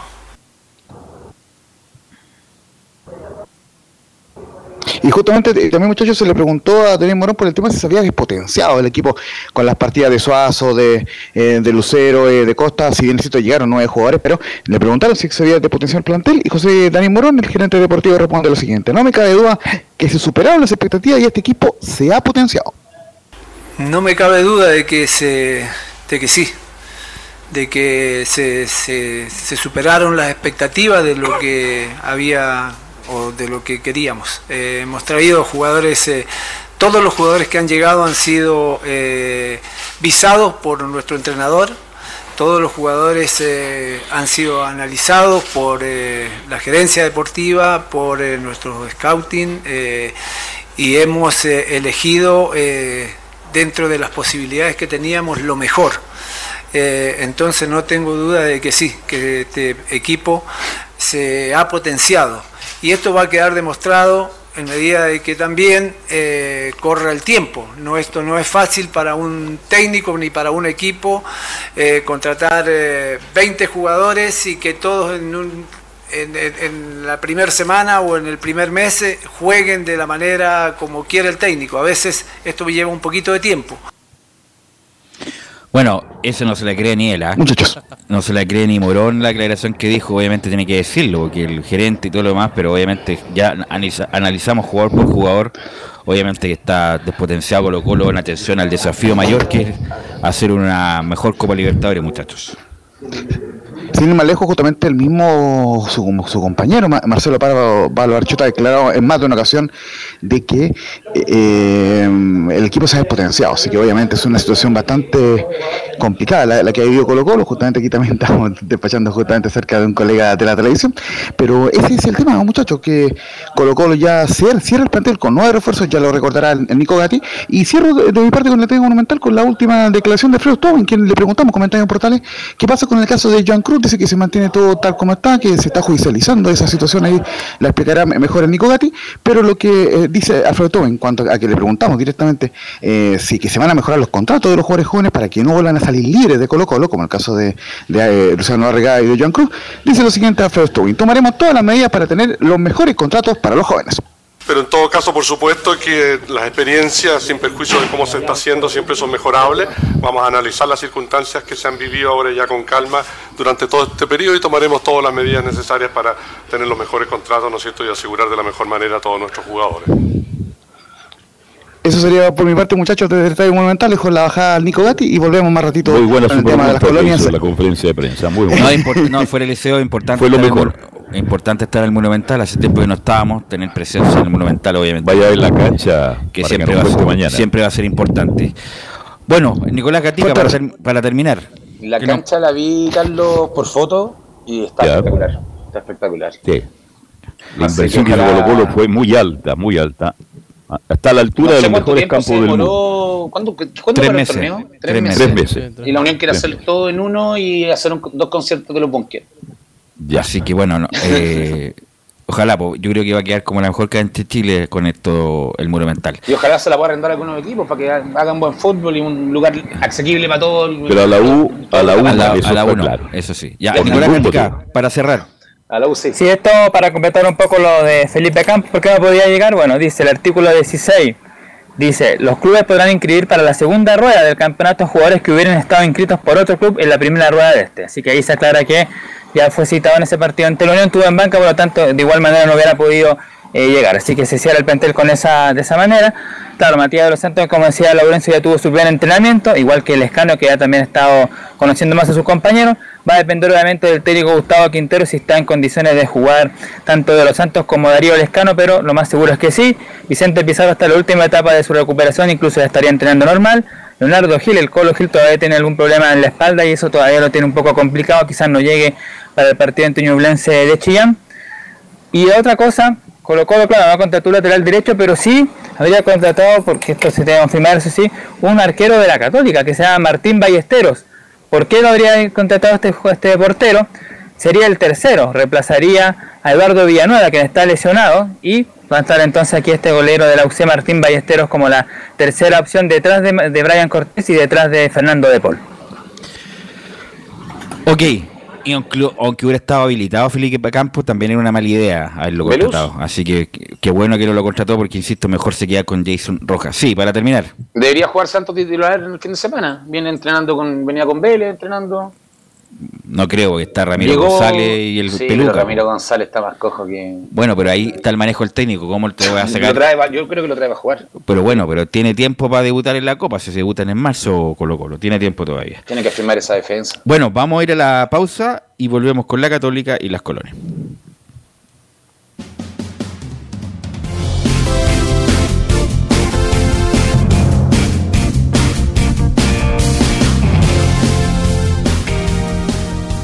Radio Portales. Las 2 de la tarde, 36 minutos. Lleva al siguiente nivel tus eventos, ceremonias, conciertos y potenciando tu audiencia con DS Medios. Servicio de transmisión de TV en circuito cerrado y vía live streaming HD. Tecnología de punta y un equipo profesional nos permiten realizar transmisiones sin cortes y con la más alta calidad. Cotiza ya ingresando a www.dsmedios.cl. Visita www.radiosport.cl, el sitio web de la Deportiva de Chile programas, noticias, entrevistas y reportajes, podcast, radio online y mucho más. Todo lo que pasa en todos los deportes lo encuentras en www.radiosport.cl. La Deportiva de Chile en Internet. Wikiplay, la primera red de medios digitales para radio y televisión Sintoniza Estadio en Portales y comparte la pasión del deporte. Relatos, análisis, comentarios. Wikiplay, voz e imagen digital. Conecta, difunde, comparte. Descarga la app en Play Store. Comercial IAC y Compañía Limitada. La mejor calidad mundial en laminados decorativos. Comercial IAC y Compañía Limitada es Pertec en Chile. San Ignacio 1010.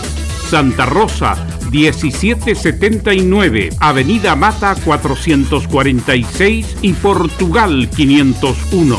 Comercial IAC y Compañía Limitada es Pertec en Chile.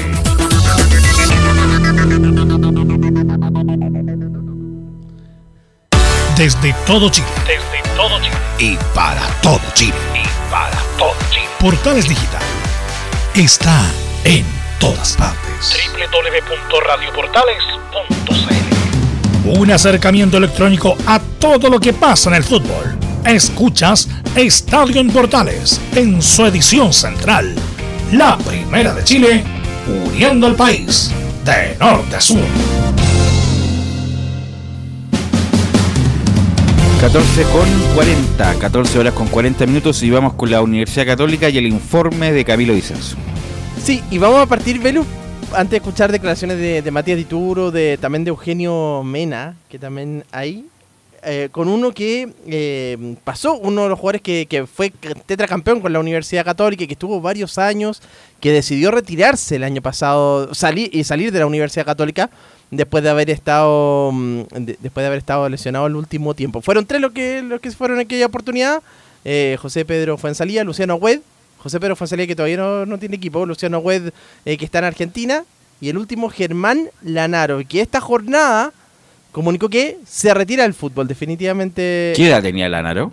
Lanaro tenía 34, te- te lo O sea, no estaba tan tan longevo como para retirarse, ¿ah? a lo mejor como no le llegaron ofertas, pero raro el Lanaro en otro club de primera Perdón. división en Chile, ¿cuánto? 36, 37 tenía. Ah, ya Ya está está, bien entonces. sí. Está bien entonces. Sí, sí, sí. Está, está- ya está con una edad Y cumple 37 en marzo. Claro. No, 37, ya- sí. además que a- había sufrido varias lesiones Lanaro, entonces no un tipo que, que no haya sufrido lesiones en el último tiempo con largos tiempos de recuperación. Yo creo que está bien tomar la medida en este caso. Sí, Lanaro que estuvo varios años, estuvo desde el 2015 en la Católica hasta la temporada anterior. Que, y cada vez fue jugando menos. ¿Te acuerdas? Era titular al principio y después los últimos torneos fue, eh, fue jugando cada vez menos producto de, la- de las lesiones. El año pasado eh, prácticamente no, no tuvo participación en el equipo de la Universidad Católica. Un, defensa que, que estuvo que llegó a Palestino acá, estuvo en Palestino, acá en Chile también. Bueno, antes del, del paso por la Católica y que decide poner fin a su carrera, lo, lo comunicó vía Instagram. Ahí eh, Germán. Tiene pinta que tarde o temprano va a trabajar. Va a llegar a la. Católica. Claro, va a, llegar- va- va a trabajar algo con la Católica, ¿no? Ahora con el Estadio Nuevo, algún cargo la van a inventar ahí. ¿eh? Exactamente, ahí el trabajo con las divisiones menores, bueno, ahí, va. Y un Galvano de nuevo. ¿eh? Exactamente, ahí va a estar como, como está Cristiana Álvarez y todo, el Milo también. Bueno, eso con, con, con Germán Lanaro, entonces que se retira después de, de su paso por la Universidad Católica. Y el equipo cruzado que dentro de las prácticas, donde ya se prepara para el partido del, del domingo, que va a ser a las 19 horas contra, contra Cobresal, eh, enfrentó, tuvo un partido amistoso con Lautaro de Win, de, estos, de estas prácticas de que, que realizan en la semana habi- habitualmente. Y bueno, en su mayoría, pero fue un equipo en su mayoría compuesto por por eh, lo- los que no han, no han tenido eh, minutos prácticamente en el- no, no han sido titulares y igualaron uno eh, a uno. También tuvo la presencia de jugadores como Cristian Cuevas que es uno de los que ya ha venido eh, de los que ya ha venido ingresando en los segundos tiempos en los últimos dos partidos y que, y que lo ha hecho bien. Ha entrado ahí como prácticamente como extremo izquierdo eh, en esa posición justamente eh, Cristian Cuevas. Eso con, con lo que ha estado desarrollando Oiga, Camilo, le hago una pregunta a mí, tengo dudas, tengo dudas, usted está más cerca de la Católica. Llegó Rovira, entonces, esta opción de Esteban Rolón, el volante de Boca Juniors, ¿es una opción todavía o ya no ya? No, porque se cierra el plantel con este con este refuerzo. No hay cupo. Carlos. No hay cupos, No claro. hay cupo, Se cierra perfecto, con, me queda claro. con Rovira, que todavía no venía para hacerse los exámenes, todavía no, no ha sido oficializado por el club, pero pero por las horas ya tendría que ser, hay que pensar que se cierra hoy día justamente el libro el libro de pase, así que ya tendría que ser eh, oficializado eh, Brian Rovira dependiendo de si pasó los exámenes médicos. Pero bueno, vamos a escuchar declaraciones de, mm, de los jugadores del equipo cruzado de Matías Dituro, el capitán, quien eh, se refiere a esto de jugar en el teniente. Más allá de, del recinto en el cual eh, nos toque jugar, eh, nosotros estamos intentando priorizar que jugar en canchas donde el campo de juego esté en condiciones para poder eh, desarrollar un buen fútbol y creo que es lo que caracteriza a este equipo, ¿no? Y lo que entrenamos día a día, entrenamos en una cancha que está en unas condiciones muy buenas, entonces lo que intentamos es poder replicar el fin de semana todo lo que hacemos eh, durante la semana. Es, muy difícil entrenar de una semana y después tener que jugar en una cancha en donde no está en condiciones. Entonces, el teniente creemos que es una cancha que, que está en condiciones, que, que podemos llevar a cabo nuestro fútbol. Cancha que ya utilizó el año pasado la Universidad Católica durante el segundo. Y no la vi semestre. también el otro día. El ¿No? Jugó O'Higgins con. eh, Huachipato. Huachipato. Tenía varios manchones. Oj- Bueno, esa cancha siempre ha sido pareja, pero en otro, lo he visto mejor en otros momentos, te digo, Camilo. Pero obviamente que se puede jugar al fútbol ahí. Claro, y que se ha, utilizado bastante en los últimos años también, pero en algún momento estuvo, estuvo la también, bueno, a pesar de que ahora está solo Audax también en su, en su momento, la Católica, y ahora, bueno, tuvo, tuvo, estaba solamente O'Higgins y ahora la Católica nuevamente. Y bueno, la Católica, el equipo cruzado originalmente iba a jugar en Santa Laura también, ya tenía, de hecho, el último partido que hizo local contra Curicó, no, no la utilizó esa, ese terreno, y se le pregunta a Matías Dituro, y realiza críticas a la cancha del Santa Laura, justamente el, el portero quien, quien, quien fue mm, crítico, eh, dijo que nunca se debería- no se debería jugar ningún partido eh, en ese terreno después de que después de que justamente se, mm, se, se pusieron los regadores. Así que fue bien crítico. Y eh, bueno, otro de los que habló fue Eugenio Mena, eh, también que dialogó con un programa eh, partidario de la, de la Universidad Católica. Ahí estuvo contando de jugadores con los, con los jugadores con los que comparte. Sí, no, nos mandaba un mensaje todos los días, o, o prácticamente todos los días le preguntaba, él me decía, ya, ¿cuándo te vas a venir? Le decía, bueno, te tienes que llevarme para allá primero, le decía, pero Fernando Sampedri, Poncho Parón mismo, eh, Pinares, eh, el Monito, por, por ir nombrando, que son con los que más me río, más, me, más converso.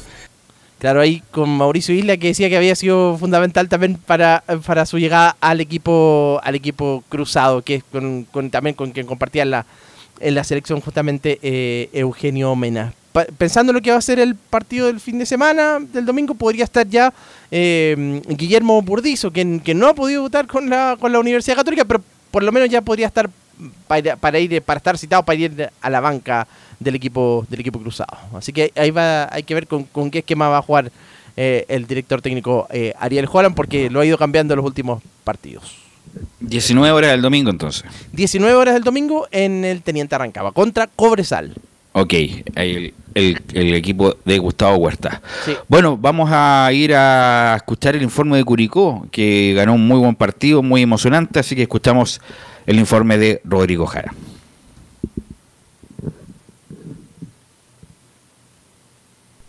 Sucede que siempre Curicó Unido, jugando de local, de repente nos entrega partidos épicos y que quedan para el recuerdo. Será este triunfo 2 a 1 ante el Audax italiano, uno de ellos que quedará en la memoria de los curicanos como una remontada importante desde que el club se encuentra en la primera división. Y respecto a eso vamos a escuchar varias voces. Partimos con la del arquero Fabián Cerda, que nos describe qué fue lo que sucedió en el partido ante el cuadro audino. Eh, emocionante el, triunfo, minuto 90 y tanto, ganar 2-1. La verdad que un golpe anímico, no sé, no, no sabría cómo decirte, pero eh, no hacer un gol ahí un poco raro, eh, un rebote o autogol, después llegando a la casa lo voy a ver bien.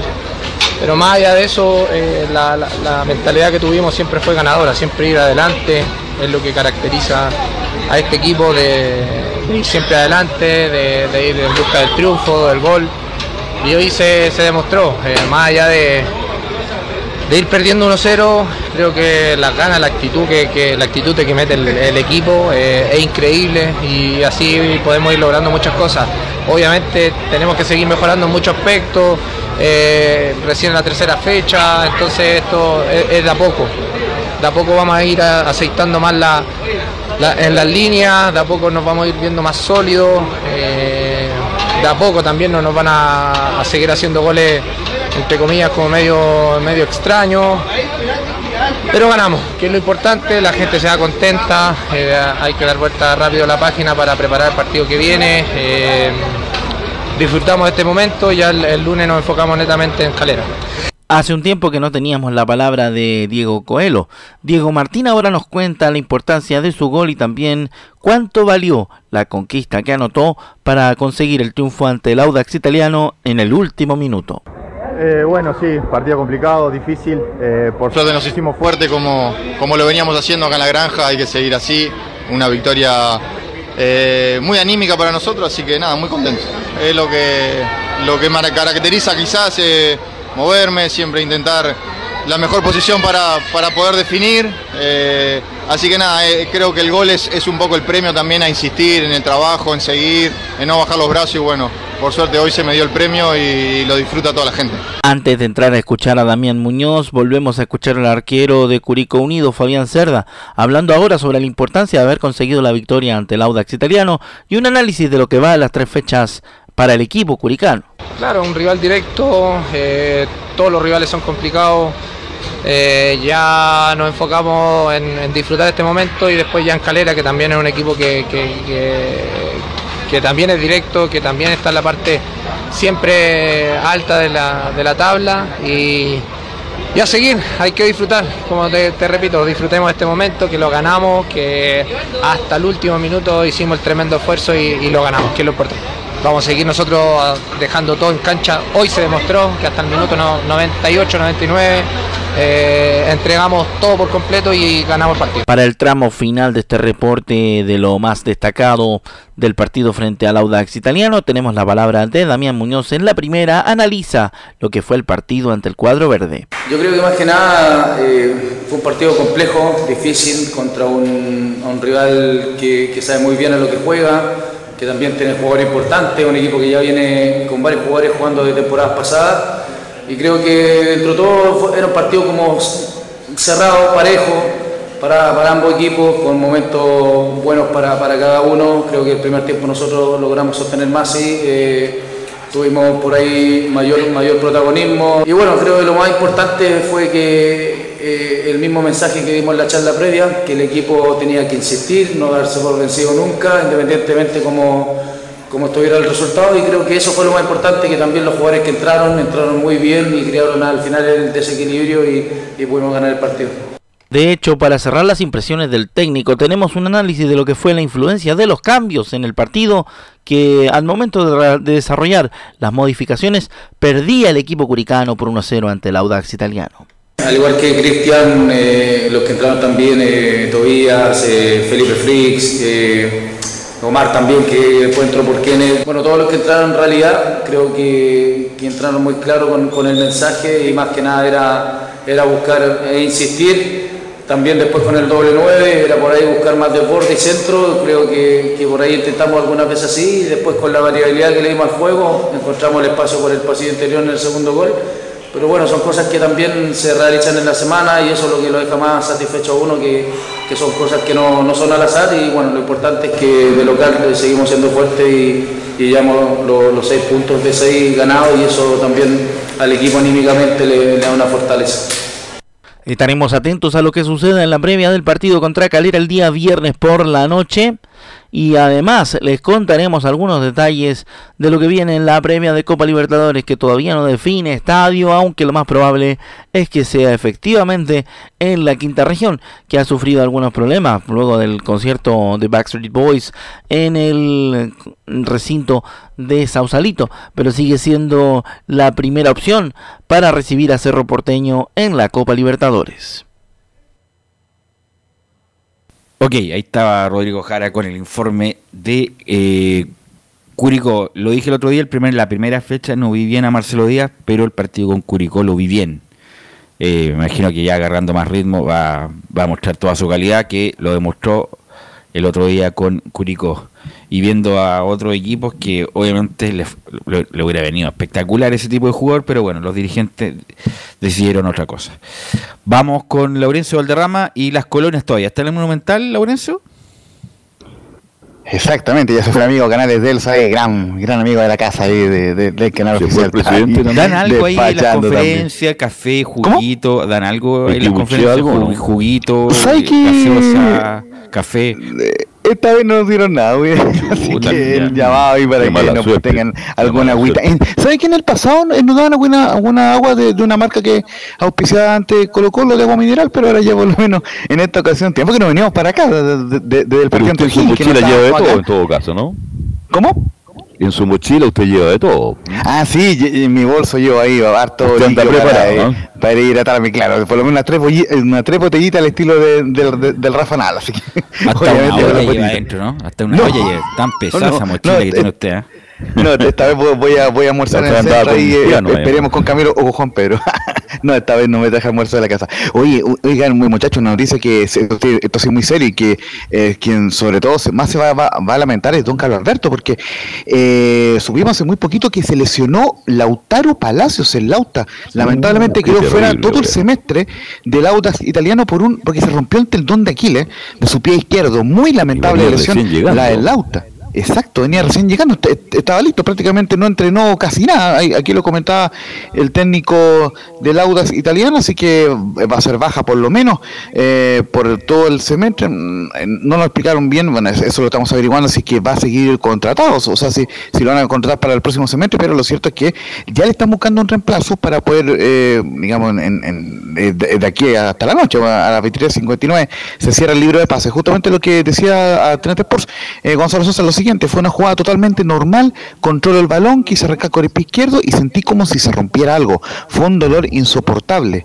Esto es un golpe durísimo, estaba con mucha ilusión y también porque veo un crecimiento del club, a un gran grupo y obviamente tenías ganas de ser parte. y lo único que me queda Claro, y lo único que me queda es tener en mente hacer una buena recuperación y volver lo más pronto a jugar. Fueron las palabras de, del auto del doctor Pérez, que lamentablemente, como les decía, tiene esta grave lesión. Eh, se rompió el tendón de Aquiles de su pie izquierdo y lamentablemente va, a estar fuera en dique seco, como se dice tradicionalmente, por bastante tiempo, por lo menos seis meses. Y ya eso un dolor de cabeza para el técnico Manuel Fernández, que bueno, eh, igual se lo tomó con tranquilidad. Hoy día esto en, el, en, en la Florida, donde hubo conferencia de prensa presencial. Y obviamente tenemos la palabra aquí ya de Manuel Fernández, quien se refiere justamente a esta primera eh, declaración, a esta primera situación de lo que ocurrió con el Lauta, de que está la posibilidad de que haya algún delantero, un, gol de último minuto, digamos, de aquí a las 23.59. Así que Manuel Fernández dice lo siguiente técnico argentino. Fue una situación inesperada la lesión de Lautaro Palacio. Sí, son las situaciones inesperada y que bueno, que nadie las quiere atravesar, que son parte de, la profesión que él lo tiene muy claro, por eso ya está, ya está más tranquilo y ya está pensando en su recuperación. Eh, nosotros, por supuesto, que una lástima, porque no, no, pudimos ni siquiera entrenarlo y sucedió lo que sucedió. Eh, pero bueno, mientras tengamos el mercado de pase abierto y mientras tengamos posibilidades de de reemplazar al futbolista, vamos a estar atentos. Así que esperando que, podamos avanzar en ese tema también y se ilusiona con una buena dupla ahí con Gonzalo Sosa, quien obviamente será titular el día de mañana ante el cuadro de la Unión Española, el clásico de Colonia. Ahí estaremos, eh, Dios mediante, eh, mañana en la, en la, nochecita a las 21 horas en, el Estadio Bicentenario de la Florida. Y justamente lo que nos remarca aquí también el cuadro, el técnico Manuel Fernández, y, lo decía el profe Jara también, ese triunfo de último minuto de Curicunio por 2 a 1, dice eh, Manuel Fernández, sobre las lecciones que tomaron de ese partido, se lo terminó escapando sobre el final, pero intentaremos protagonizar ante la Unión en nuestra casa. Eh, no, como lo venimos haciendo, eh, creo que venimos de un partido de visitante en donde por momentos pudimos tener protagonismo de partido y que se nos terminó escapando sobre el final, así que mm, yo creo que de la misma manera que afuera fuimos a intentar protagonizar los partidos, lo vamos, lo vamos a intentar hacer acá en casa. Y lo último que vamos a escuchar también de Manuel Fernández, el técnico argentino, eh, eh, también dice que, que, repasaron con el plantel esa derrota ante Curicó, le, les dolió mucho haber perdido en el último minuto y sobre todo eh, con Marcelo Díaz en cancha. Y dice Manuel Fernández lo siguiente, repasamos lo de Curicó, pero estamos tranquilos porque hicimos un buen partido más allá que perdimos. Sí, yo creo que, las sensaciones son esas, ¿no? Las que teníamos inmediatamente que terminó el partido, por cómo se dio el desenlace del partido y el final.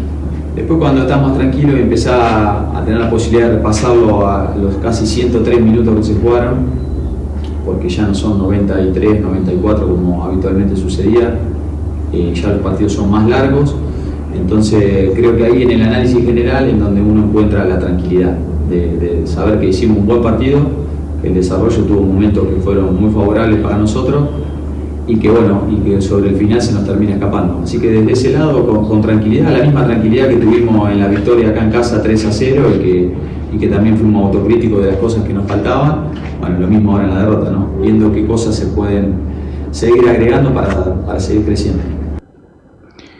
Y justamente en otras consultas de la conferencia le preguntaron también en la dinámica de los árbitros si, le, si, si se sentía cómodo con esta nueva medida, con este nuevo estilo de, la comisión de árbitros de Roto Tobar. Y él por lo menos dice que mientras se le dé continuidad al juego, él no tiene problema. Pero claro, o, lógicamente le hace ruido el tema que se den tantos minutos de tiempo agregado, justamente el Audax lo termina perdiendo en el tiempo eh, agregado ante el cuadro de Curicó, así que espera obviamente corregir esos errores y eh, volver a ganarle a la Unión Española. Recordemos que el Audax viene de ganarle 3-2 a la Unión en La Pintana, que ese fue el último clásico de Colonia, que fue transmisión en su momento también de Estadio Portales, así que buscará repetir la gracia ante los hispanos, que ojo, también vienen sin ganar en el Campeonato Nacional, así que será un lindo partido el de este día jueves a las 21 horas y obviamente estaremos con toda la previa repasando formaciones, bajas y todo lo que concierne este importante partido entre el Audax y la Unión que abrirá la fecha 4 este día jueves a las 21 horas, muchachos. Eh, un, fuerte abrazo de acá del Monumental. Ok, gracias Laurencio. ¿Usted quería agregar algo, Giovanni, respecto de la derrota del Flamengo ayer ante el Flamengo y lo que está viviendo Vidal. Flamengo vio el partido, el equipo, bueno, el otro equipo que no, lo sé pronunciar, el de Ramón Díaz eh, jugaba muy bien al fútbol en el momento hizo ver mal a Flamengo. Flamengo tuvo, eso sí, mala tenencia, todo, pero finalmente se queda con los puntos. Y Vidal entra después de Eric Pulgar a la cancha. Ojo. Los últimos 10. Así de cortado. Y estaba las declaraciones que se mandó en, un, en, un, vivo, parece, ¿no? Oye, no, es dramático. No, no, es, no es dramático. Campeón. No es dramático lo de Vidal, pero es preocupante que desde el Inter hasta la fecha, la verdad, su, es su, rendimiento y su protagonismo se ha ido en dramático decrecimiento. Así lo fuerte, de Belu, es que en Brasil, que es un país que tiene muchas regalías con los jugadores y los cubren mucho, le hayan parado el carro por el carrete. Imagínate. Imagínate, eso hoy. Eh, bravo. El físico, pues, si Vidal siendo un tremendo jugador, lo más importante, Velo, es el físico. Y el físico ya no le está dando todo lo que le dio en el pasado. No, y está copiando las mañas de, de hablar por redes sociales, donde normal le va. No, eso es muy Más que Vidal tampoco es muy entretenido también Vidal no. hablando. La verdad es más fome que el. Sí, pero está, está días de jugar el partido por el Mundial de Club y dice que luego lo si quiere ser campeón venga a buscar fue sancionado. Vidal no tiene la chispeza de otros jugadores que son más divertidos. Bueno, gracias muchachos. sí, Camilo. Sí, una última. Eh, de la primera vez que ya está, comienza el fin de semana, Gonzalo Espinosa va a jugar en un San Felipe. En San Felipe. Uy, a donde, empezó todo. Mira, 32 años. Bueno, hacer la vida del futbolista, 32 años joven para seguir. ¿A qué hora el libro pase? En la primera línea y lamentablemente Gonzalo, no lamentablemente, pero es lo que le toca, va a jugar en San Felipe. A la, medianoche, Giovanni, cierra el libro. Medianoche, ¿habrá alguna sorpresa por ahí, no? Algún refuerzo corneta, pero nada relevante, diría yo. Parece que Cañete lo está pidiendo la Unión Española. corneta.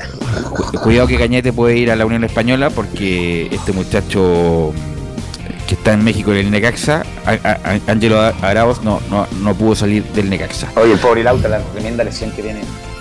bueno, qué pena, ¿eh? gracias muchachos por la participación. Chao, chao, buenas tardes. Nos escuchamos mañana. Gracias Emilio por la puesta en el aire. Y mañana nos encontramos en la edición de Estadio Portales.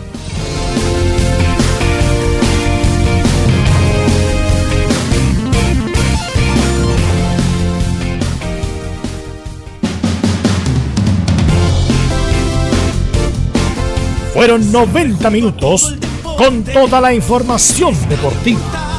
Vivimos el deporte con la pasión de los que saben. Estadio en Portales fue una presentación de Almada Comercial y Compañía Limitada. Expertos en termolaminados decorativos de alta presión.